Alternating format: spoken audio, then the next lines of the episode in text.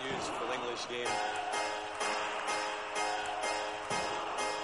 We're not creative enough, and we're not positive It's enough. coming home, it's coming home, it's coming. El balón es nuestro. We'll go on getting back, it's on getting back, it's on getting back, it's on getting back. Hola Internet, bienvenidos al capítulo 18 de Even Podcast, El balón es nuestro. Soy David desde Barcelona, día después del derby, con ganas de, de hablar con mis compañeros vizcaitarras de, de lo que fue el partido de ayer, eh, segundo, segundo derby eh, del año y segunda victoria de la Real. Así que bueno, no, no puedo esperar a pasar ya al otro del Atlántico a que nos diga John Alevarillo con han sido sus sensaciones. ¿Qué, qué tal está John? Apa David, eh, Javi León aquí desde, desde Santo Domingo. Eh, pues la verdad que muy, muy bien, muy bien, muy bien, porque acabo de comerme una, una alubiada con buen, eh, con buen vino, eh, guren ugarte, piparras de Aguiña, eh, chorizo de Alejandro, morcilla de Burgos, eh, todo, todo fantástico aquí y disfrutando del análisis post-derby. Un derby que fue, fue bastante, bastante bueno, se pueden sacar muchas, muchas conclusiones y lo mejor, como siempre, el ambiente entre las dos aficiones y el mejor derby del mundo, que es lo que vendemos nosotros y lo que hemos expuesto en Twitter durante toda la semana. Bueno, Javi, Javi Baskeman, ¿desde, desde dónde nos hablas hoy, Javi? Eh, desde Galdacao, como acostumbro, pero bueno, como ya sabéis que es la Baskeman eh, European Tour, pues bueno, este fin de semana me ha tocado en Burgos con la chavala, donde he coincidido con el Deportivo Fabril en el mismo hotel. Un gran honor estar ante un gran filial. Y nada, pues no comparto, no comparto la valoración de vaso medio lleno o medio vacío de, de John. Eh, recreando el chiste de, vaya semanita, eh, háblame de, no sé, de la Super Bowl, de cómo están las estaciones de esquí, pero por favor no me, no me hagas hablar del derby. Bueno, el derby, el derby que está calentito en Twitter, mm, un derby que me ha sorprendido. Yo, todos soy sinceros, me, bueno, el derby me pilló en, la calle dando una vuelta por Barcelona y dije, "Oye, ¿qué, pasa? ¿Qué hora es? Tal. No, no, me, no me enteraba, no sabía que el derby era las, a las 4 y cuarto. Y, ya ves, diréis, joder, ¿qué, elemento, ¿no? Pero es que me parece una hora súper extraña para jugar un partido de fútbol. O sea, ya no te digo que no empieza a las 4 o a las 5, pero es que a las 4 y cuarto, eh, en fin. Y, y- bueno, a partir de ahí yo, ya empecé a ver la segunda parte, una segunda parte que ya estaba más o menos clara, donde luego se pitó el penalti eh, en contra de la Real y, y pues, de Raúl y, y a partir de ahí, bueno, un, un derby donde yo vi a la Real defender, poco más, y no le vi ofrecer mucho un ataque, derby donde la Real me volvió a dejar frío a pesar de la victoria, por lo cual no estoy excesivamente contento, no soy de la, de, digamos, de, de ese esa facción que, que considera que es el, el partido el, el mejor partido del año, etcétera. Es un partido súper bonito, un partido súper interesante, eh, que siempre es, eh, es atractivo ganar. Y, y bueno, no sé, no estoy, tampoco estoy con el bando de los eh, de algunos de los seguidores del Athletic, ¿no? Que, que toman este partido como si fuera cualquier otro partido. Eh, sí que estoy entre medio. Yo no soy, no soy partidario del mejor derby del mundo, pero tampoco considero que sea que sea un partido más. No sé cómo lo, cómo lo veis. Hombre, yo creo que el, el mejor derby del mundo, bueno, empezando con lo que has dicho de los horarios, tiene que ser al, al- en el mejor horario posible para que la gente lo disfrute más. Por ejemplo, yo soy partidario y echo mucho de menos esos derbis de sábado 10 de la noche en San Mamés o sábado 10 de la noche en Anoeta, cuando toda la gente va por la tarde, come en casa tranquilos, coge el autobús si tiene que ir para cruzar la 8 O hacia la otra allí. ciudad, o comen allí y, y eso, pero después coges a las 6, 7 de la tarde, vas a, a la parte vieja, tomas unos pinchos, cenas, eh, tomas un par de vinos, etcétera, y a las 10 de la noche la caldera en el estadio, con la gente motivadísima, motivadísima, y después del partido la gente aprovecha pues para salir de marcha el que quiera, o lo que sea, y entre las dos aficiones, eso me parece un ambiente único, único en el mundo. Sí que es verdad que como ahora nos están haciendo eh, adaptarnos a lo que nos están imponiendo en cuanto a horarios, pues por ejemplo, en este caso, pues ahora igual le preguntas a Tebas y te defiende y dice, pues mira, oye, que la gente coma fuera en la parte vieja unos pinchos y a las cuatro y cuarto van cargados al estadio. pero bueno, a las 4 de la tarde, eh, además en, en, No, en- no en España eh, se tiende mucho a echar la siesta y es un horario eh, que es un poco contraproducente con el con el- la, la pasión que se tiene que mostrar en un en un derby, ¿no? O sea, yo la verdad que es, es eh, pésimo. Y a mí me viene peor, por otro lado, que como tenemos 5 horas de diferencia ahora, pues eh, claro, las 11 y cuarto de la mañana. Y si es un sábado que tienes que hacer ciertas cosas, pues pues pasa como a mí, que lo tuve que ver en diferido por la, por la tarde, desconectarme del WhatsApp eh, todo el día, porque ya sabéis que me gusta ver los partidos sin saber el resultado, y, y después por la noche verlo. Así que nada, es un poco en cuanto a horario bastante decepcionado, ¿no? Con los cuatro y cuarto de la tarde. Coincido contigo absolutamente. Es el horario de sobremesa, del café, del pacharán, de irte a la mesa del equipo rival a, a hacer un poco la previa amistosa del partido y así eso empezar un poco a meter la quinta marcha con el, con el primer cubata de la jornada. Pero desde luego este señor de la Liga Grande y- de la Liga Grande y Libre está destrozando la, la esencia de, las rivalidades locales, poniendo derbis a horas que, que no deberían ser. O sea, un, un- acontecimiento, eh, el, el- principal acontecimiento en fútbol vasco no, no puede tener una, una hora que sean las cuatro y cuarto de la tarde. Debería ser mínimo 8 de la tarde o si eso domingo eh, por la mañana, o... pero no, no, no es de luego esa hora y, y ha pasado con otros grandes con otros grandes choques.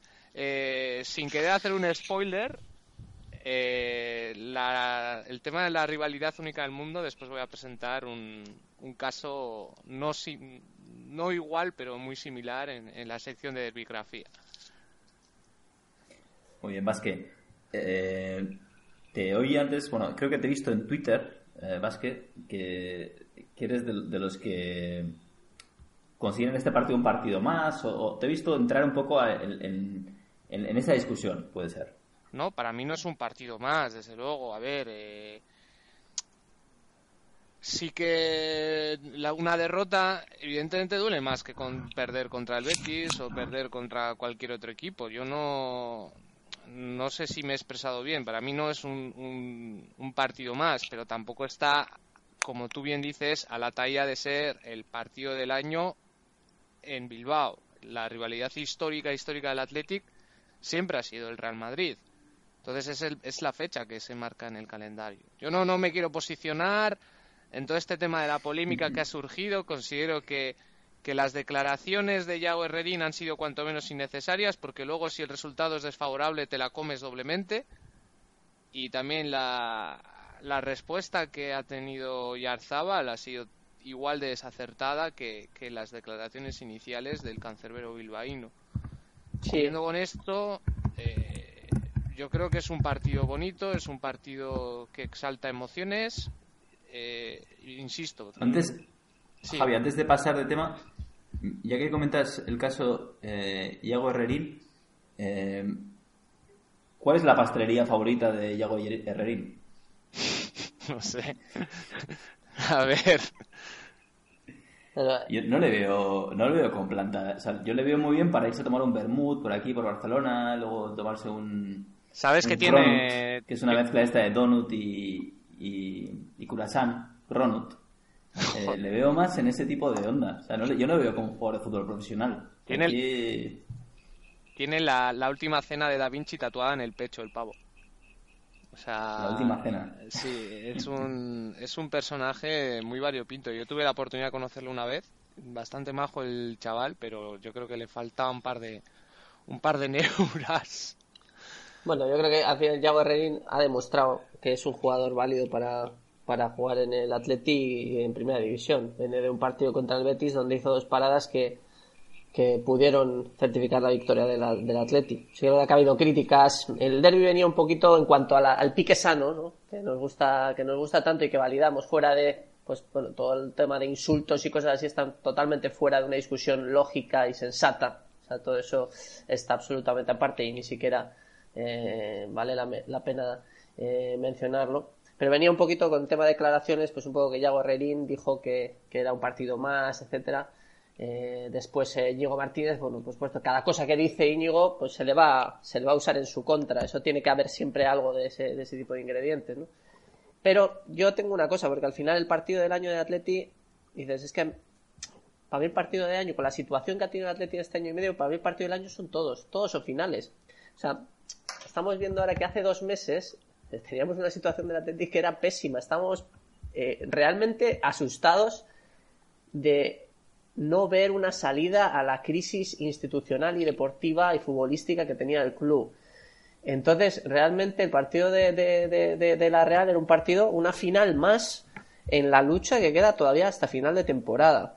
Eh, pero claro, viendo un poco la situación que teníamos hace dos meses y viendo un poco la situación que tenemos ahora, el Atleti ayer no dio mala imagen en Anoeta. Sí que es verdad que la Real estuvo más acertada, jugó con más determinación, jugó más con más rigor y más eh, no sé si decir motivación, pero sí con más intensidad y se llevó el partido. Pero el Athletic desde el primer momento demostró ser un equipo sólido. La defensa estuvo bien.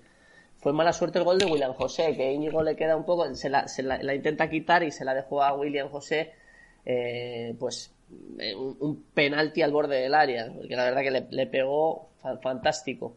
Y luego ahí casi hasta igual puede tener más un poco la, la, la responsabilidad el mediocentro defensivo que ayer, por ejemplo, Dani García tuvo varios errores que costaron goles. Bastantes. Que costaron goles. Y es un buen jugador, pero ha tenido varios errores este año que han costado puntos. Entonces es algo que, que eso es preocupante. Y, y de verdad digo, eh, Dani García es un jugador válido, es un jugador importante, diría yo, y pero ha tenido eso, eh, esos errores.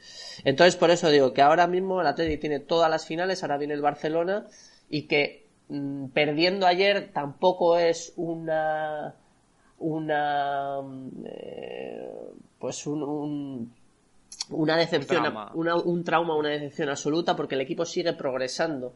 El equipo ya está estabilizado en cuanto a la, a la crisis y el equipo ya es un equipo. Entonces, al final, yo creo que, pues, eh, matizando un poco las palabras de Yago o las palabras de cualquier integrante del Atleti, es que eso, que, que al final no es un partido más importante que los demás porque todos son finales, ¿no? Es un poco mi, mi, mi tesitura respecto a este, a este tema. En cualquier caso, es una declaración bastante desafortunada empezar Sí, a hacer claro.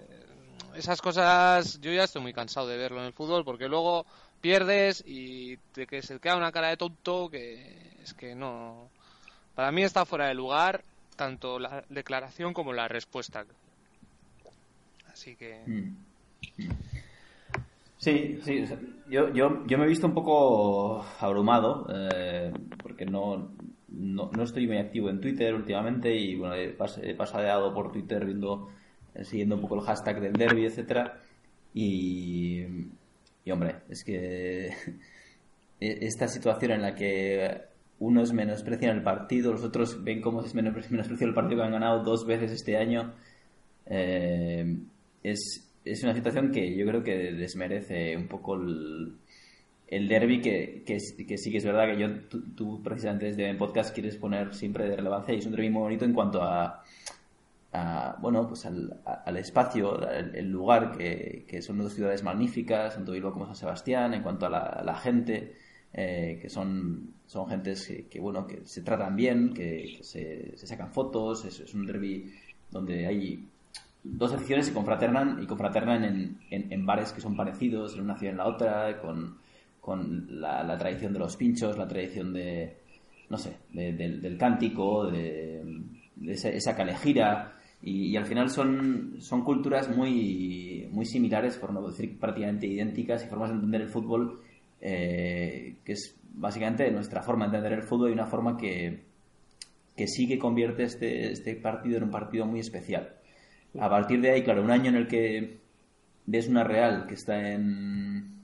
eh, pues bueno, ahora mismo sí, eh, pues puedes decir que más o menos se puede meter en, en la lucha europea, pero, pero bueno, yo veía tanto la Real como el Atlético en una tierra de nadie, en, en un tratar de, de encontrar un, un juego un, un- o algo por lo que por lo que hacer interesante esta liga a sus aficiones, ¿no? Y que todavía parece que no lo, no lo encuentran. Y es un derby un poquito descafeinado. Es como lo veía yo, a priori, des- des- desde un punto de vista eh, alejado, ¿eh? porque no he estado muy cerca de, de, de las noticias de la Real Athletic y, y por eso cuando, cuando he visto que hemos ganado, etcétera, y todo, todo lo que se ha generado, digo, bueno, pues es que no hay otra cosa de la que comentar. La parece que lo que hay que comentar es, no, es que no es tan importante, o es que sí es muy importante. Lo que, lo que da pena es que estemos jugando un derby en tierra de nadie. Esa es un poco mi, mi perspectiva. Y a partir de aquí, bueno, la Real pues se posiciona en, pues está un poquito más cerca de Europa, pero yo te digo que no le veo, no, no, le vi mostrando una, un estilo de juego muy muy diferente a lo que venía mostrando, lo que viene mostrando esta temporada, que le lleva casi a posiciones europeas de manera prácticamente, me parece ridícula, porque no está haciendo un juego Sí, además venía de cuajar una actuación muy mediocre contra, contra el Huesca. Contra el Huesca, tam- Y- tampoco ganar al, al Rayo. Mm, no sé. Sí, pero, no sé. pero es algo que a mí me parece, me parece un poco extraño, porque mira, vamos a meter el bisturí un poco en, en lo que fue el partido. El partido empieza con un poco fútbol control de, por parte de, de- de los dos equipos. El Atleti sale sólido al campo, eh, intentan eh, eh, triangular jugadas, etcétera. Y la Real cada vez que contragolpeaba o la Real cada vez que llegaba tenía mucho peligro. Oyarzábal es muy bueno. Oyarzábal es fí- te- físicamente y técnicamente es muy muy bueno. Y estaba todo el rato eh, superando a, a- a la defensa. William José es buen rematador y tiene muy buenos muy buenos desmarques. Y, y luego Zuru Zuru estuvo muy bien también. Zuru jugando entre líneas estuvo muy bien. Y Januzaj al final supo sacar partido un poco porque Yuri Yuri sube mucho Yuri ha mejorado mucho en las últimas semanas pero claro defensivamente le falta un poco un, un- un punto, ¿no? Que al final con todo lo que ataca, al final le compensa, pero, pero Januzaj le ganó muchas veces la partida a Yuri. Entonces con Januzaj, Oyarzábal, William José y Zurutuza llegando, es que era peligro constante. Y si la Real ayer, la impresión que me da un poco es, si la Real ayer hubiese querido eh, realmente y hubiera ha tenido un poquito más, eh, más fe, podía haber ido a cerrar el partido antes. Y al final casi se... Si, si, no, si hubiéramos tenido un mejor centrador de faltas que Beñat, eh, podíamos haber igual empatado el partido en el último minuto. O sea que eh, realmente eso. Pero la Real, bueno, atacaba muy bien, marcó los dos goles y luego se dedicó a un fútbol control que al final luego el Atleti eh, siguió ordenado, el Atleti siguió ordenado, no se descompensó en ningún, en ningún momento, la defensa está bien, Íñigo y, y, y Geray, eh, la verdad que están haciendo una pareja de centrales ahora bastante, bastante buena. Y, y luego Capa estuvo un poquito más apagado contra el Betis. Yuri creo que jugó un partido bastante correcto, sin llegar a- a sobresalir, pero, pero bueno, estuvo bien. Y faltó ayer un poquito, pues eso, los mediocentros. Dani García estuvo muy desacertado, San José lo quitaron creo que al, al descanso. Y jugó el Athletic demasiado atrás. A Athletic le costaba mucho llegar arriba. Hay que explotar. Cuando tienes un partido tan... eh, cuando una Real empieza a controlar el partido, tienes, tienes a Williams arriba, que es el futbolista más rápido de la liga, tienes que aprovechar su velocidad. Y entonces tienes que mandar balones largos. Pero para mandar balones largos tienen que mandar balones largos de calidad igual que hacía el Atlético Madrid eh, cuando ganó la liga, balones a Diego Costa, pero eran balones pero me hacia un lado y Diego Costa ya estaba corriendo para allá, todos balones medidos. Y claro, el Atlético no aprovecha ese tema. Claro, si tú tienes a Muniain en el centro del campo, a Córdoba y a, y ¿quién jugó por la derecha por la derecha ayer? Eh, este eh, Ibai, ¿no? Les tienes, en Ibai, el, les tienes en el medio campo y que tampoco son futbolistas tan tan rápidos, cuesta muchísimo llegar arriba.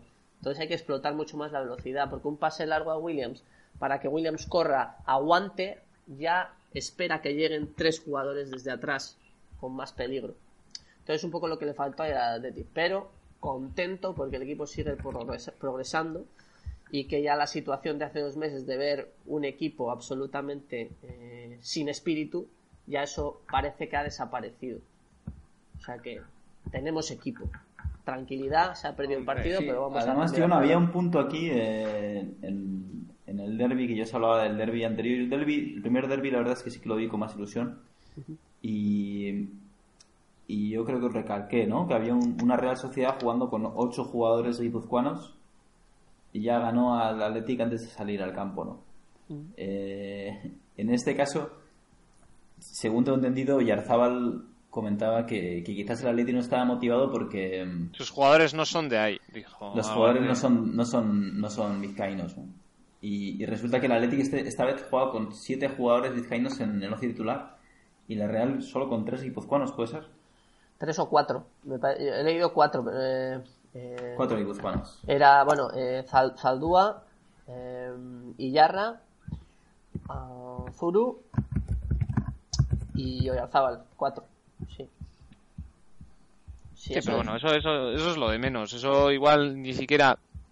Todos sabemos que los futbolistas no van a ganar el premio Nobel de, de la ciencia o de, o de la química o lo que sea, ¿no? Igual ha querido expresar otra cosa. O sea, yo creo que Oyarzábal sabe perfectamente la filosofía del Atleti y, y, y, bueno, y que la Real también tiene jugadores extranjeros. Sea, igual a- yo creo que queriendo apagar ya esta polémica no ha querido expresar eso, sino yo creo que ha querido un poco más eh, dar más énfasis al tema de la, política de cantera de Lezama versus versus la de Zubieta, porque yo creo que bueno, igual escucho nuestro programa. Sí, antes he discutido ese tema con Naroa en Twitter, este, con una seguidora también que, que, que estaba matizando un poco las palabras de Oyarzábal y, y decía eso, que, que estaba como un poco criticando la cantera de, de Lezama.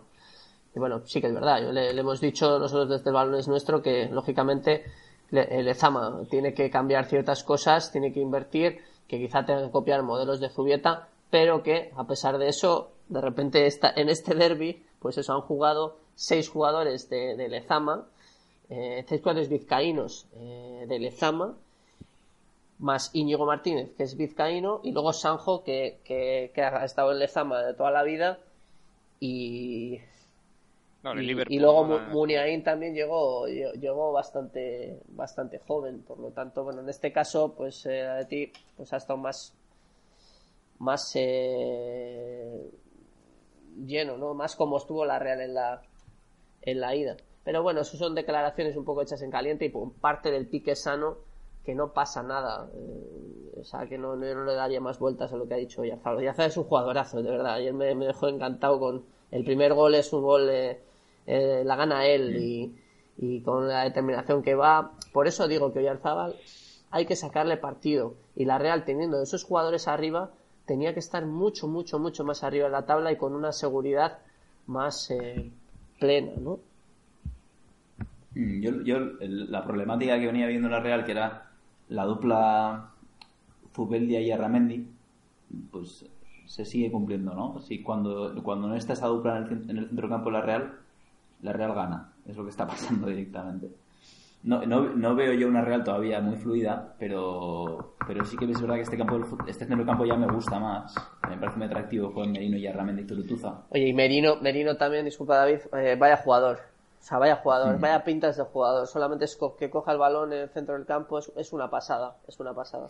Sí, es muy irregular. Es un jugador que es muy joven todavía, muy irregular. Cuando juega bien es magnífico, pero luego quizás regala, regala partes del partido. Ahí mm, tiene, que ocupar un, es- tiene que ocupar espacio claramente en, en, en, plantilla en todas las jugadas que, que estén en su área de influencia, pero a veces desaparecer.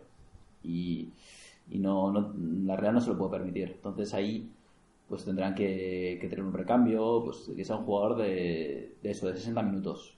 O que, no sé, me imagino que ya, ya le habrán dado un toque en ese sentido, ¿eh? Y últimamente está, está mucho más fino y, y ya empiezo a confiar en él, cosa que me costaba al principio, no, le ve- no lo veía claro, veía que era muy fallón, muy fallón. Últimamente está, está acertando lo que arriesga y, y, y sí es muy buena noticia. Pero pero sigo siendo negativo. No sé, no, no veo una, no veo un, ya no, veo ese juego, no veo el juego que quiero, que quiero ver. No sé si es porque Yarramendi no, no está haciendo su temporada y marca mucho el estilo de Real, como juega Yarramendi. Puede ser un poco el norte de esta Real.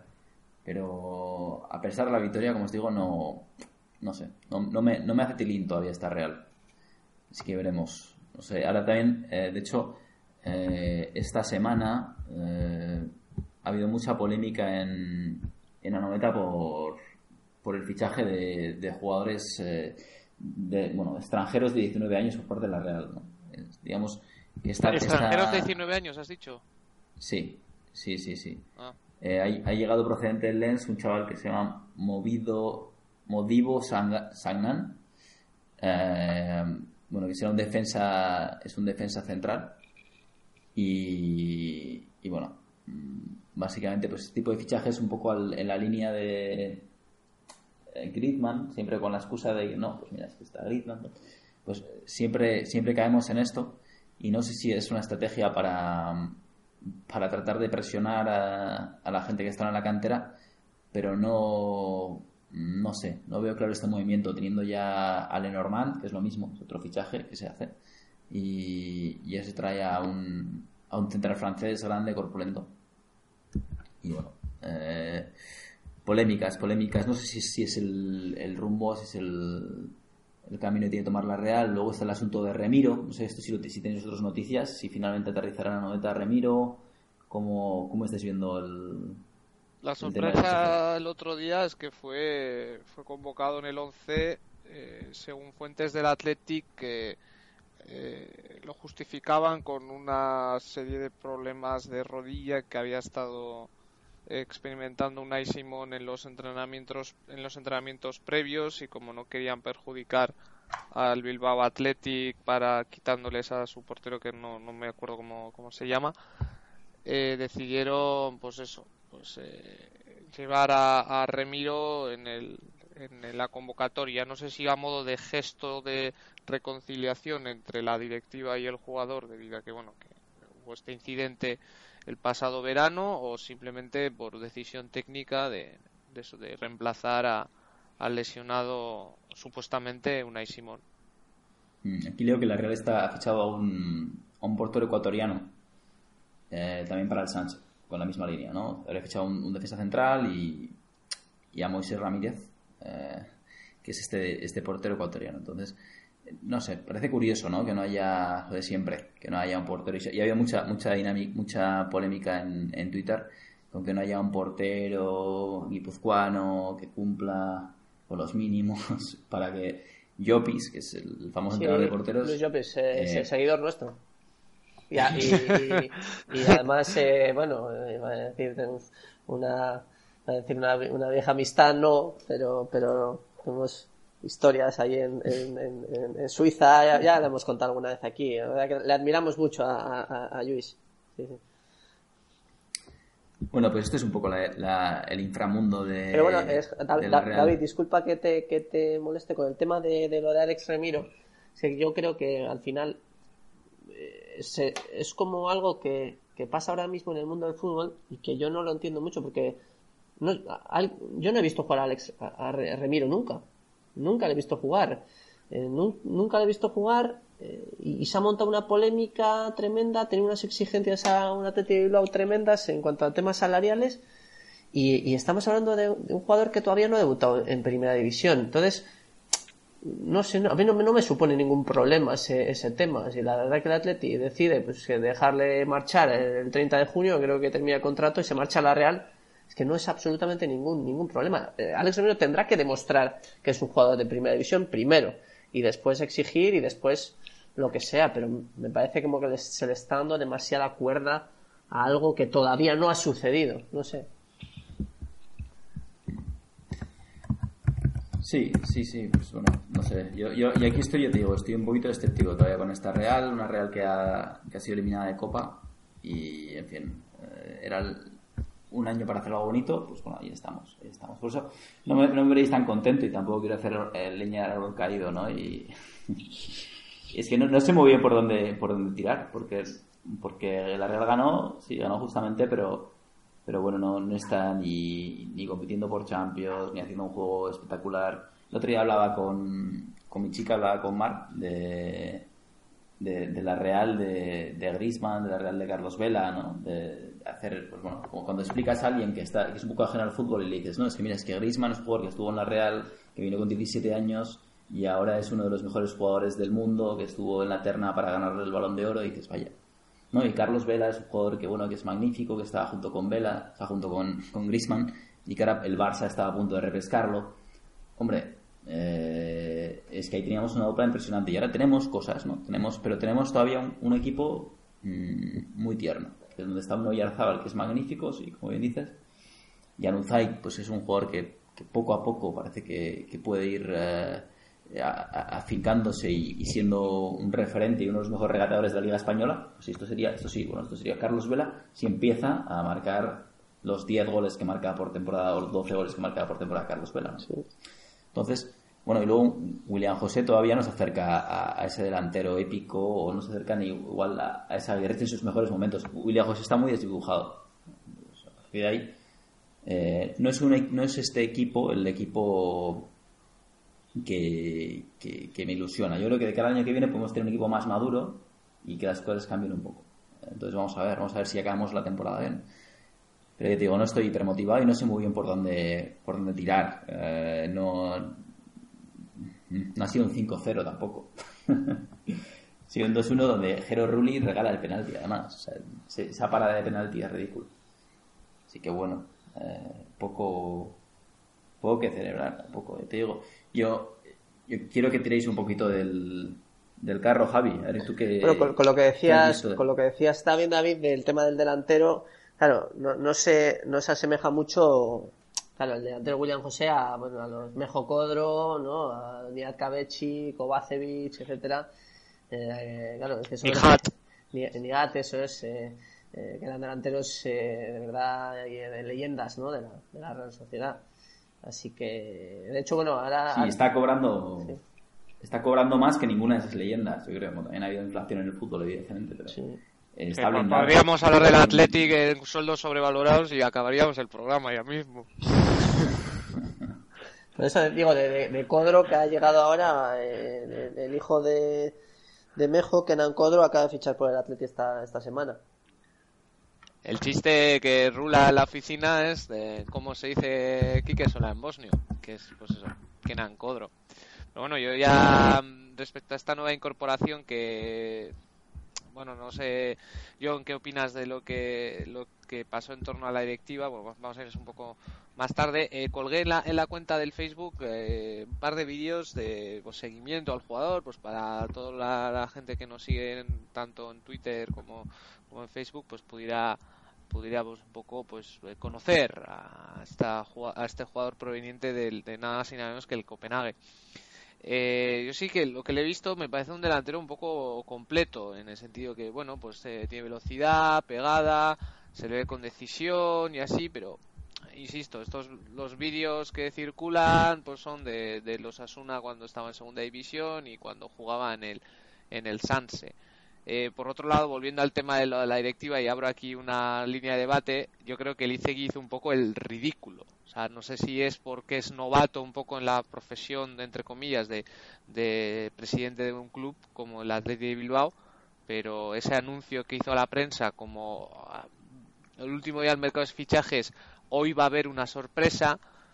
A ver, no quiero para nada menospreciar a- al Quique Sola Bosnio, no, a, a Kenan Codro, pero no sé, o sea, yo creo que la, la afición del Athletic se ha quedado un poco como, como muy pillada o muy cortada en este sentido, como una cara muy de indecisión, pero a ver, o sea, esperábamos pues un jugador de nombre o, o no sé, no sé cómo lo ves. Bueno, ¿Qué tal? En Copenhague parece que ha, ha explotado eh, sorprendentemente y en el Grasshopper algo hizo también. no, Eh, Gran equipo suizo, el Grasshopper. Pero ha estado en la Bundesliga, ¿no? En el Mainz y... Sí, en el Mainz eso, en 10 partidos no, no consiguió meter ningún gol. Eh, o sea, bueno, me- mejor que Sandro. me- me- Mejores estadísticas que Sandro, yo creo. Eh, y Grasshopper, eh, 15 partidos, 7 goles. Y luego en, en Copenhagen, Copenhagen, eh, 18, 18 partidos, 6 goles. Así que La competición... Bueno. No sé si está... No sé si está... Voy a chequearlo ahora rápido, pero no sé si en el Copenhague está Niklas Bender. Que... Ah, no, está en el Rosenborg noruego. Entonces Sí. ya iba a pensar que igual la, la competencia iba a ser dura. Pero... Pues sí, este, bueno, pues con el fichaje de Kenan Codro, a mí me parece un fichaje pues que había que hacer algo, ¿no? Porque Atleti necesitaba un delantero. Se trató de traer a Fernando Llorente, casualidad que se lesionó Harry Kane, el Tottenham, como no puede tampoco fichar por el tema de la inversión que están realizando en el, en el estadio, no iba a vender a Fernando Llorente, que de hecho ha empezado a meter goles ahora. Y claro, pues hay que traer a algún jugador porque eh, pues parece ser que Guruceta, Íñigo Vicente, Aser Villalibre, etcétera, pues que si no están en el primer equipo titulares será por algo. Entonces, eh, pues parece que los, le- los, eh, ojeadores del Atleti han visto interesante traer a Kenan Codro que puede, producir, puede dar algo diferente a lo que se tiene y han decidido traerlo. Es un fichaje que no es un costo demasiado alto, es para probar y si Kenan Codro funciona, fantástico. Si no funciona, bueno, pues, pues eh, no, no sé. No le, le veremos en el club. Numancia. Claro, por, por ejemplo, ¿no? Pero eso es un tema lo que decíamos. Si, un, por ejemplo, un, un Guruceta que acaba de llegar al primer equipo y que ayer salió 10 minutos y no, no hizo nada, salió contra el Betis 10 minutos, tampoco hizo nada, salió contra el Sevilla, sí metió un gol, pero tiene que, para quedarse en el primer equipo y ser un nuevo Fernando Llorente, un nuevo Aricha Duriz, que estamos hablando de, de- de palabras mayores, hay que dar muchísimo, muchísimo, muchísimo más. Entonces es también una fórmula, es decir, ustedes que acaban de llegar al primer equipo y que van a firmar su primer contrato profesional o su segundo contrato profesional, ustedes se tienen que esforzar para mantener esto. Ya esto no, no queremos más eh, funcionariado, no queremos ya contratos a cinco años, como un Xavi Merino que se queda cinco años en el primer equipo y juega el primer año un poquito bien y tal. Es decir, o Guruceta, Íñigo Vicente, a Sevilla se ponen las pilas o el Atleti trae gente de fuera. Punto. Es un aviso a navegantes. Me parece acertado. Pero lo dicho, es una prueba. Si Kenan Codro funciona, fantástico. Si no funciona, pues habrá ¿Pero que ¿Qué contrato le han hecho a Kenan? Desconozco, desconozco la- las necesidades, pero lo que quiero decir es que se ha traído un jugador por unas necesidades del primer equipo que los futbolistas de la cantera no están cumpliendo en estos momentos y ya está. Y es un jugador más que tiene eh, Gaisca Garitano para, para formar sus alineaciones. No, no, no Un te- jugador más de, de la cantera de la Real que tiene esta ahorita, ¿no? También, también puede ser. Y fíjate que te voy a decir, para terminar un poco esto, yo tengo ahora, tengo pendiente responder a, a mi amigo Javi Aguirre Gaviria, eh, Donostiarra también, eh, y de la Real, que me dijo una cosa. Me dijo, eh, me parece acertado, fíjate, Javi es muy crítico con el Atleti y tal, pero, eh, pero me dice, mira, igual es bueno que el Atleti haya fichado a Kenan Codro porque en la, en la cantera de la Real o en la Real Sociedad o el propio club no le dio las oportunidades suficientes de demostrar lo que, lo que tenía en sus botas. Es lo que me dijo. Bueno, no sé, quizás un delantero alto, un delantero, los delanteros altos siempre explotan un poquito más tarde. Así que bueno, ahora con 25 años, pues quizás ha encontrado su... También los delanteros explotan más tarde por lo general, eh, pero Sí, no sería el primer sobre caso. los altos. No sería el primer caso de, de- de un jugador que se desprenden y en el Atleti eso lo hacemos muy bien, de tirar jugadores a la basura y que luego resulta que explotan. Y bueno, ejemplo, el caso más reciente es el de Álvaro Morata, que salió de salió de malas maneras de la cátedra Atlético de Madrid, porque en ese momento el equipo quería apostar por Borja Bastón. Y bueno, pues hoy en día, pues donde está Álvaro Morata, que a pesar de sus altibajos, pues está en una situación bastante bastante mejor que la de, la de Borja Bastón futbolísticamente hablando. Eh, yo estoy de acuerdo contigo, John. El fichaje no, no me parece una super incorporación, eso que quede claro, pero me parece una, una- un fichaje de riesgo cero. O sea, no creo que el club haya tirado la casa por la ventana a ficharlo y si sale mal, pues para algo está en Numancia, ¿no? Pues, pues eso.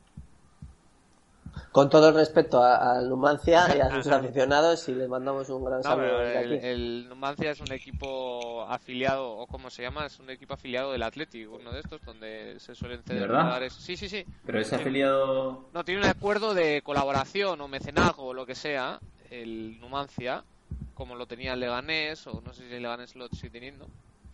Y por eso se ha ido el rumano este, el. el- joder, no me acuerdo, chaval, cómo se llama, pero. eh, el rumano que llegó al Athletic. Y. Cris- Cristian Ganea. gané a eso. Y como estuvo Villalibre o como fue Íñigo Pérez en su día, y, pues, eh, si el fichaje sale mal, pues en Soria hará mucho frío, pero bueno, oye, igual le reciben bien. Mm. Sigue siendo el técnico de, de Numancia, Yago Arrasate, ¿verdad? Pues a mira, te lo voy a, te lo voy a chequear ahora. Ah, no, no, no. Mira, mira, joder, que nos, nos han pillado ahí, ¿eh? Está, está en el, como Están en técnico los de Osasuna. Asuna. Joder, bueno, oye. A partir de este año. Sí, porque está a- Aritz López Garay, entrenador del Numancia. Mm. Y que, Y- El, que, el que está también en el en el Osasuna veo que está Bichor Alquiza, pero no sé en qué, en qué puesto. Hombre, estará de asistente a, Sí, porque a este- Valle- est- est- Estuvieron en la Real juntos. Sí, Mm. Hombre, pues es- está bueno, está haciendo una buena temporada Osasuna, ¿eh? Segunda división. Están cuartos. Sí, a, a ver si puede subir Osasuna y vuelve a, a Primera División, que es el lugar donde tiene que estar.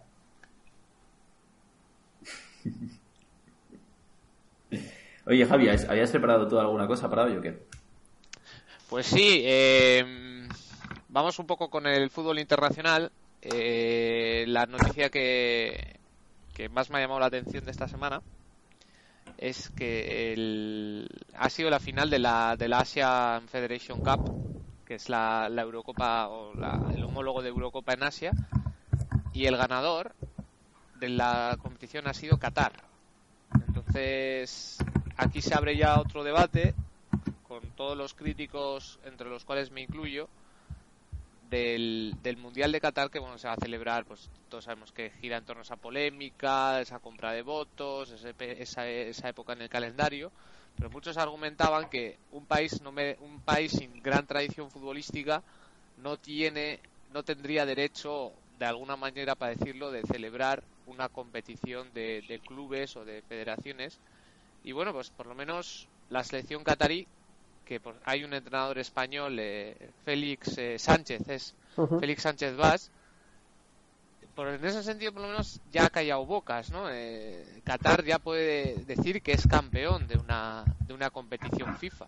Y nada más y nada menos que, que contra, que contra Japón. He estado viendo un poco el plantel que ha sacado el equipo del Imperio del Sol naciente. A ver, no estaban la- las figuras de la Bundesliga, hay como cuatro jugadores japoneses, pero bueno, estaba Kobayashi, el del Getafe, salió Inui en la segunda parte, pero bueno, sorprendentemente y contra todo pronóstico, la selección catarí pues, se hizo con se hizo con el título y bueno, pues eh, eso le da una situación bastante más favorable de cara de cara primero al, al trofeo Confederaciones y a, y a la Copa del Mundo después. O sea, en Asia hay equipos muy importantes, no sé, eh, Australia ya lo hablamos en este programa que decidió salir de ese de la Federación de, de Oceanía para irse a la, a la de a la de Australia. Tenemos Japón que también es un, equipo importante, selecciones emergentes como Malasia, eh, Vietnam que poco a poco van cosechando éxitos. Joder, tenemos Irán. Entonces, me parece una, una victoria bastante sorprendente en este sentido. No sé si habéis estado siguiendo esta competición. No, lo que estoy viendo ahora es, eh, no sé si sabéis que hay una conexión entre, entre Roberto Lave y la, la Academia Aspire. La Academia Aspire es una academia de fútbol catarí y, y ostras, pues como, como estabas comentando que han, que han ganado la Copa de Asia, quería saber cuántos jugadores de la Academia Aspire eh, habían participado de, de esta competición. Y, y parece que... eh, vamos a ver. Vale, bueno. Mira, por ejemplo, el, el- el delantero centro, que es el, el- el máximo goleador de, de Qatar, se llama Almuez Ali. Ha marcado 9 de los eh, 19 goles que ha marcado Qatar en esta competición. Y este es, de, es, bueno, es proveniente de la Academia Aspire, lo mismo que el portero, eh, su portero titular, que es Saad Al-Set, que ha recibido el, trofeo al mejor portero de la competición, también viene de la Academia Aspire.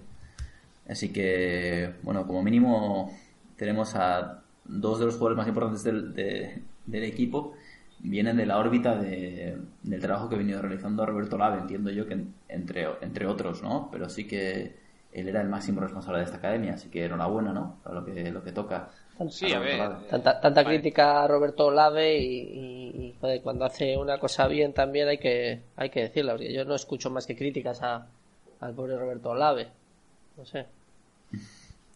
Sí, luego también lo que he mencionado antes, que bueno, Qatar ya puede decir ante sus críticos que bueno, que nosotros no somos una federación de chicha y nabos, o sea, ya tenemos trofeos en nuestras vitrinas. Entonces, eh, se puede tachar de la lista de cosas a, criticar del mundial que va a celebrarse y donde esperemos que el balón es nuestro, pues tenga su acreditación de la FIFA para cubrirlo desde, desde pie de campo.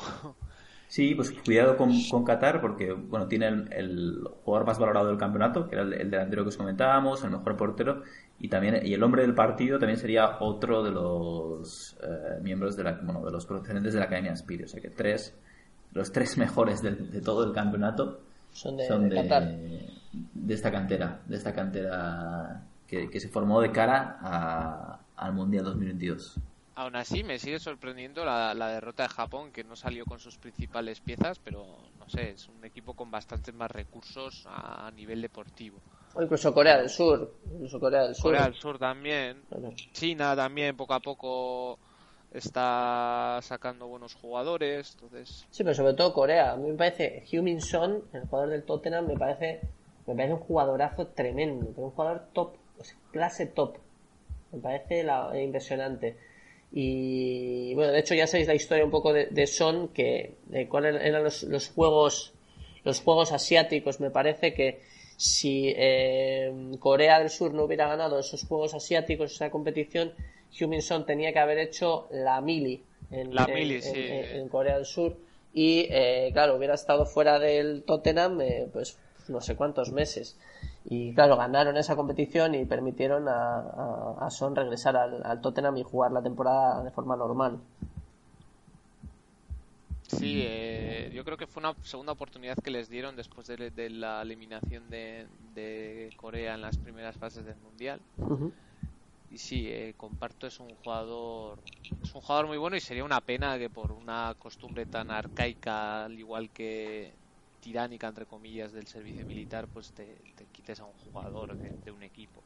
sí Pero bueno, eh, zanjado el tema del zanjado el tema del, de la Asia Federation Cup, eh, he estado un poco indagando porque quedó un poco la pregunta en el aire de qué fue del Sheffield Football Club la el programa anterior. Nos quedamos un poco como, vale, es el primer equipo en la historia del fútbol, en la historia del fútbol profesional es el primer equipo federado de fútbol, pero no entendemos cómo uno eh, no tiene un lugar pues no, no ocupa o no disputa competiciones importantes a la talla de joder, pues un equipo que se pueda llamar a sí mismo el primer equipo del mundo y dos, cómo fue relegado, cómo su posición quedó relegada entre otros dos equipos de la, de la propia ciudad, que son el Sheffield Wednesday y el Sheffield, el Sheffield United. Entonces he estado un poco indagando, intentando buscar las causas de por qué el, el Sheffield pues eh, tuvo este, este bajón.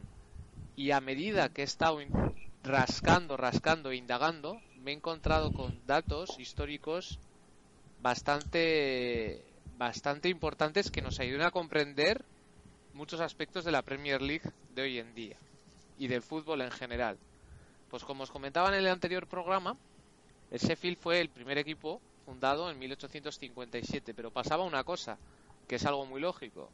Tú cuando fu- fundas un equipo de fútbol, pues necesitas necesitas rivales contra los que jugar. Entonces eh, hicieron como una especie de, de gira por Reino Unido, yendo a las universidades y, y pues eso, en esa época el fútbol se jugaba en ese ámbito, no era un poco en el, en el tema académico, luego pues también trabajadores de fábricas.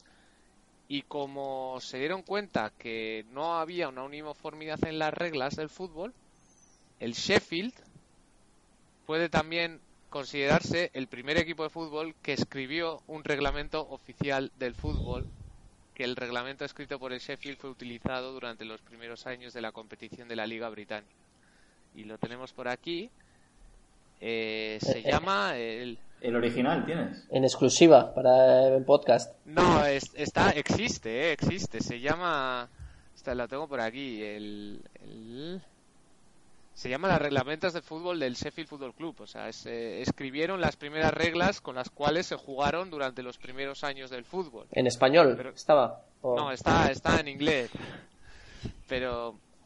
Entonces, esto es un tema bastante curioso. Y otro tema bastante curioso es que el Sheffield, en, en Sheffield, en 1860, surgió otro club. Pero esta vez no es ni el Wednesday ni el United. Salió otro equipo que se llama el, el Hallam Football Club. Y fue surgió en 1860 como club local contra el cual el Sheffield Football Club pudiera disputar un partido. Y fue así como se forjó el primer derby de la historia del fútbol que se disputó en 1860 entre el Sheffield Football Club y el Hallam Football Club. Entonces, esto que bien podría ser incluido en la sección de derbigrafía, pues eso, nos marca la historia del primer derby. Y no solo es eso, y aquí es donde os, os va a explotar la cabeza. Ese derby, y a toda la audiencia, preparaos, eh, luego cuando editéis poner un, un redoble de tambores aquí, ese derby se jugó el día de San Esteban. Y ese día de San Esteban es 26 de diciembre. Y el 26 de diciembre en Inglaterra es el Boxing Day. Entonces esa celebración que yo lo llamo San Fútbol en Inglaterra, que es el, día de ir al fútbol con las familias, que es, es la fiesta del fútbol en Reino Unido, es una conmemoración a ese primer partido de rivalidad local disputado entre el Sheffield y el Hallam Football Club. Entonces, de todo esto me he dado cuenta indagando un poco sobre qué pasó con este club para responder a las inquietudes de nuestra audiencia. Y he encontrado la respuesta a eso, pero la respuesta a eso me parece una nimiedad comparado con todo este material que se ha ido desarrollando durante este proceso de búsqueda. La razón es muy simple por la cual el Sheffield Football Club está en una quedó relegado por otros equipos. Y es que en aquel momento cuando la primera temporada de fútbol británico se disputó en 1870 o así, la primera competición liguera, eh, los clubes poco a poco empezaron a profesionalizarse y la directiva, bueno, directiva, eh, la- el seno del club del Sheffield decidió que ellos querían jugar a fútbol para divertirse o para para pasar el rato, ¿no? O como modo de confraternización con los otros miembros del equipo. Entonces decidieron no con- mantener una filosofía de amateurismo, de que de eso de, de crear un club deportivo pues para para uso y disfrute de sus miembros, muy parecido pues al equipo que analizamos el Sueca United. Y como por último, el Sheffield Football Club es junto al Real Madrid los dos únicos e- equipos del mundo que tienen una, una distinción FIFA. Creo que eso ya lo conté, pero no, no lo desarrollé de esta manera. El Real Madrid tiene el mejor equipo del siglo XX y el Sheffield Football Club tiene la, la, la insignia oficial de la FIFA de, del primer equipo del mundo. Y cuando se fue el 150 aniversario, la verdad es que fueron jugadores de fueron equipos como el Milan y el Ajax, creo que Real Madrid también a celebrar amistosos a- al campo y pues también estuvieron Pelé, Maradona. La verdad es curioso la, la historia que hay, la historia que se ha sacado en torno a este club. ¿eh? Yo creo que igual deberíamos contactar con su directiva para que nos conceda una entrevista. Y... Interesante, Javi. Me parece Sí, la- impresionante, impresionante la historia, de verdad. Joder, yo me he quedado todo roto mientras lo iba, lo iba analizando. Y siguiendo con la sección de herbigrafía, ya, ya estuve comentando en Twitter que, que en este programa viajaríamos a Dundee, otra ciudad en Escocia. Y la verdad es que ha sido casualidad que haya coincidido con, con, este, con el derby vasco. Y vosotros decíais, no hay ningún derby en el mundo donde haya tan buen rollismo y tanta confraternización. Y siento deciros que el mundo es más grande que Euskadi. Y este tipo de relaciones entre clubes se da en la ciudad de Dundee. Eh, he cogido un artículo, he estado leyendo un artículo de Jot Down, que me parece una revista fantástica, como diría eh, nuestro amigo y oyente José Mourinho. Esto ya yo lo conocía de anteriormente, pero en Dundee tenemos dos equipos, que son el Dundee y el Dundee United. Eh, considero que es la ciudad del mundo donde hay una distancia menor entre estadios rivales. Creía que era Avellaneda, que eran 300 metros, pero investigando un poco, en Dundee es la calle de enfrente. O sea, está un estadio y enfrente está el otro estadio. O sea, hay una- apenas 100 metros de separación entre ambos estadios. Y lo más curioso de, de esta rivalidad es que la masa social apoya a ambos clubes. O sea, ambos clubes comparten una misma masa social. O sea, cuando el Dandy juega en casa, todos con el Dandy. Con el Dandy United juega en casa, todos con el Dandy United. Es un caso único, único, único, no solo en Escocia, sino en yo creo que en el resto del mundo también, que dos clubes compartan hinchada. Sobre todo en- en países como, como Escocia, donde la, la violencia en el fútbol ha llegado a niveles pues muy dramáticos a veces, ¿no? En el derby de la vieja escuela en Glasgow, pues se, había esas imágenes donde las ponían chapas metálicas y maderas en las ventanas cuando había derbis, porque al final podía podían arder casas o podía haber desperfectos, pero bueno, en Dundee no no se no se vive esa no se vive ese- esa feroz rivalidad. Evidentemente cada cada mm, hinchada tiene su club y cuando juegan los dos la ciudad está un poco dividida, pero se vive, se vive ese enfrentamiento como una fiesta del fútbol de Dundee y donde ambas aficiones se sientan juntas, beben juntas, se emborrachan juntas y disfrutan juntas de, de- este espectáculo. De hecho, una curiosidad más también, eh, el, el derby en Escocia, el, el clásico, el Old Firm, que le llaman, es el Celtic contra el Rangers. Parece ser que el, el clásico contra los Dandies es el, le llaman el New Firm, ¿no? Me parece. Entonces es un tema curioso. Y me parece curioso también eso, de tener en la misma ciudad dos, dos equipos y, por ejemplo, me parece interesante desde el punto de vista del aficionado, porque dices, este fin de semana hay partido. Y el próximo fin de semana hay partido también en la, en la, en la ciudad. Sí, no- no- aunque no están en la misma liga, me parece, ¿no? Pero bueno, me parece curioso que tienen dos razones el fin de semana de animar a, a- en el fútbol, ¿no? Y ahí no vendría, no valdría realmente un poco esa promoción que le está dando la Real Sociedad, por ejemplo, al, al- en Twitter, con su cuenta, que pone hashtag yo no tengo segundo equipo. Para los aficionados de, de- de la ciudad de Dundee no, no serviría, ¿no? Esta, este hashtag. Porque realmente tendrían dos equipos, ¿no? De la misma ciudad. Y tampoco son equipos muy...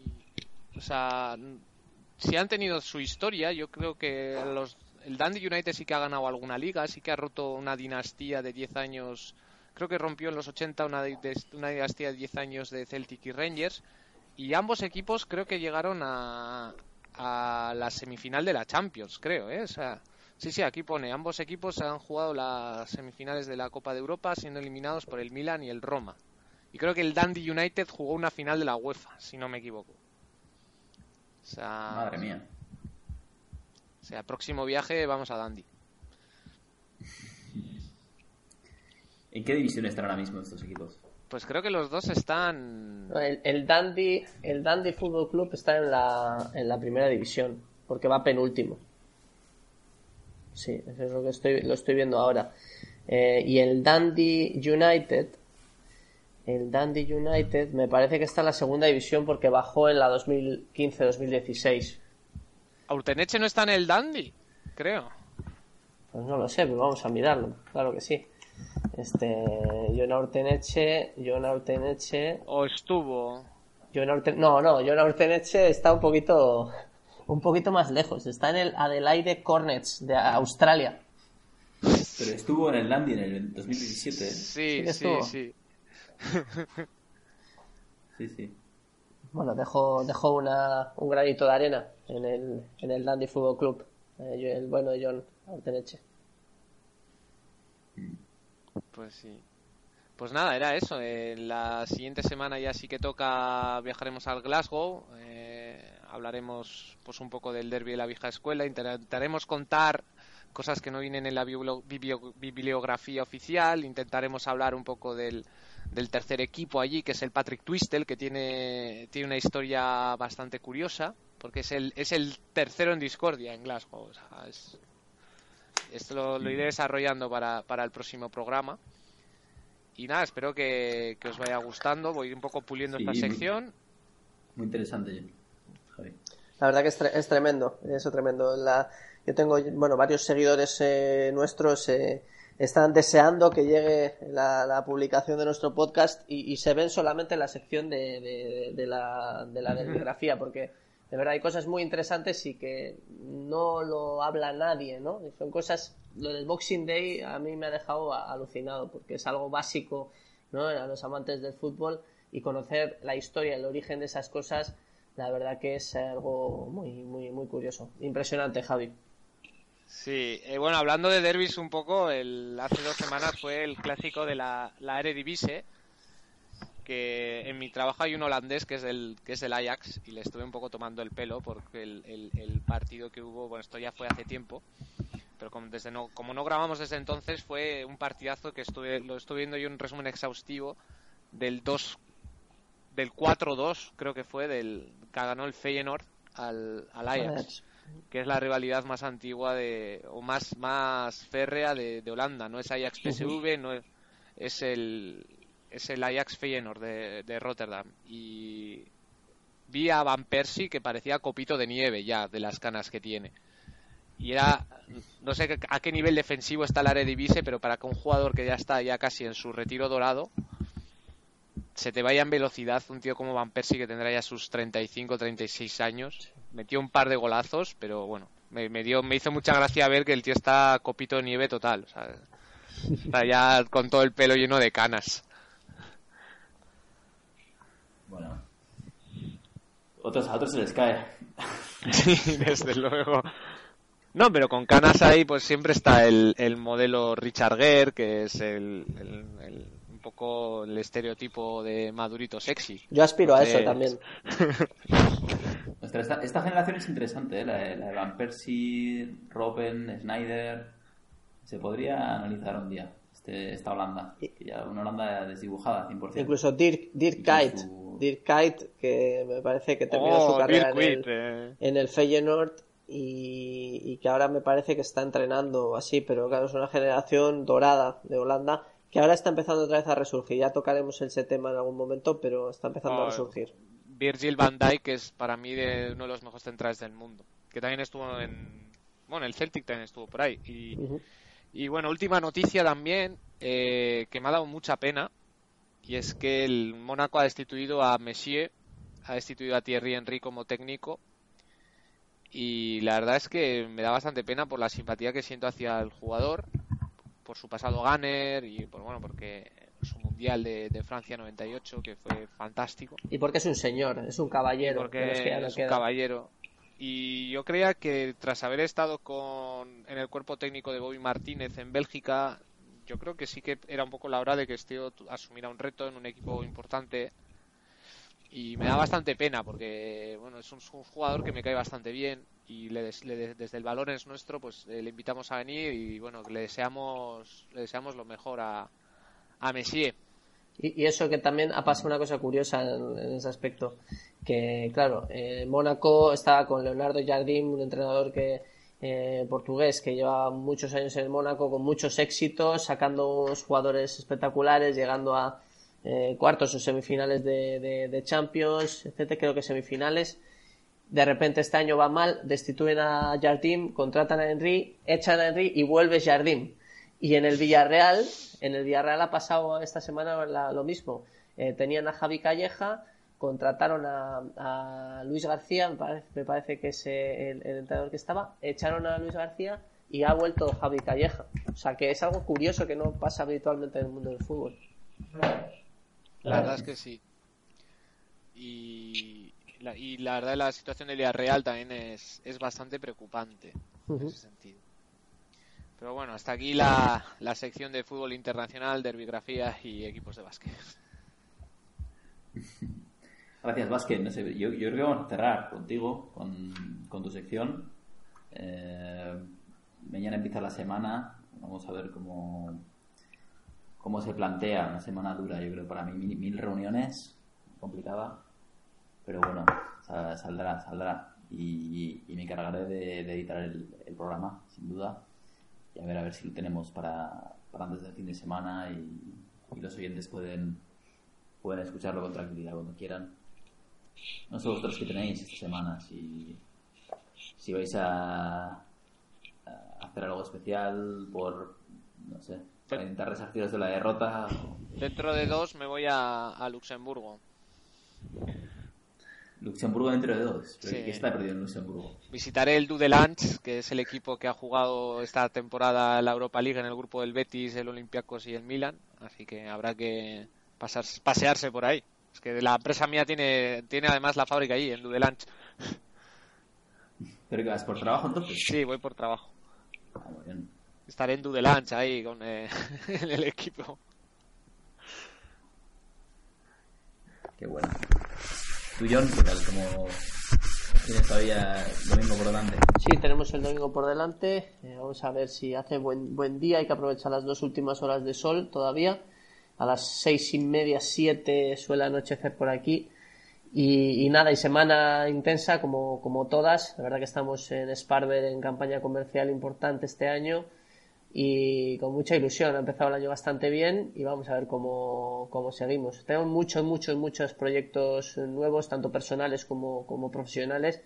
Y, y- nada, y bueno, comentar un poco del tema del Twitter, ya vamos eh, logrando más seguidores, estamos muy activos, seguidnos en arroba evenpodcast y también, bueno, impulsamos, esta semana ha habido un acontecimiento de- del- del fútbol femenino, eh, de- de- del Atleti, el partido de Copa contra el Atlético de Madrid, estuvieron más de 48.000 personas en San Mamés, por lo tanto, eh, la verdad que un hito histórico y darle la enhorabuena al club, al equipo y a, y a todo a todo el mundo de Bilbao. La verdad que un, un- modelo que hay que, que hay que copiar, ¿no? A nivel estatal, a nivel europeo y a nivel mundial. Desde luego que sí, la verdad, fue un récord de asistencia en un, en un evento de fútbol femenino. Y a pesar de que las chicas no lograran la, hacerse una victoria, pues eh, les queda el buen saber do- de boca de eso de, de la promoción que se tiene que dar a, a estas chicas que se esfuerzan lo mismo o más que, que los, que los varones en este deporte. Bueno, pues claro que sí. Nos despedimos con esto, si os parece, y. Y nada.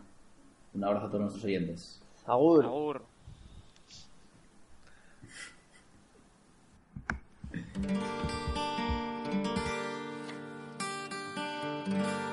Itziarren semeak ez du laguna zalatzen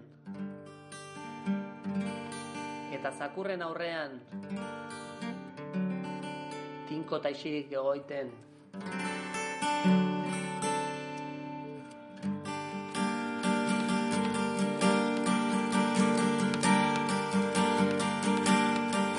Biarren zemea hori du mutila Niozalatu baino nahiago duila Arro ego liteke maginez katila Ez betzetia dita joan entzaio Ja maginez katila hori du mutila Niozalatu baino nahiago duila Aurraz ere egin haute gertzeko Amaio egin haute mintza arazteko. Izenik eman alduk ez zantzak egia Ez ama ez dute eman jalina ez garbia Jalia ez garbia, bai ama egia. Amak eskaini zion gabelin gorria Zazpi gizon nituen joka inguruan Makilez hartu naute ozpikoz lurrean Bainanik ez dute malagunen izenik Tantze gelditu dira fitxik jakin bari Lauali zartu naute uretan burua Zangotik eukin naute zizilikatua Bainanik ez dute malagunen izenik Tantze gelditu dira fitxik jakin barik Zangotik zintzilik liberti Dira fitxiak inbarik Itxiarren semea hori du mutila Ino zalatu baino nahiago duia Arro egon liteke maginez kapila Ez betzetik jarita joan entzaio bila Maginez kapila hori du mutila Ino zalatu baino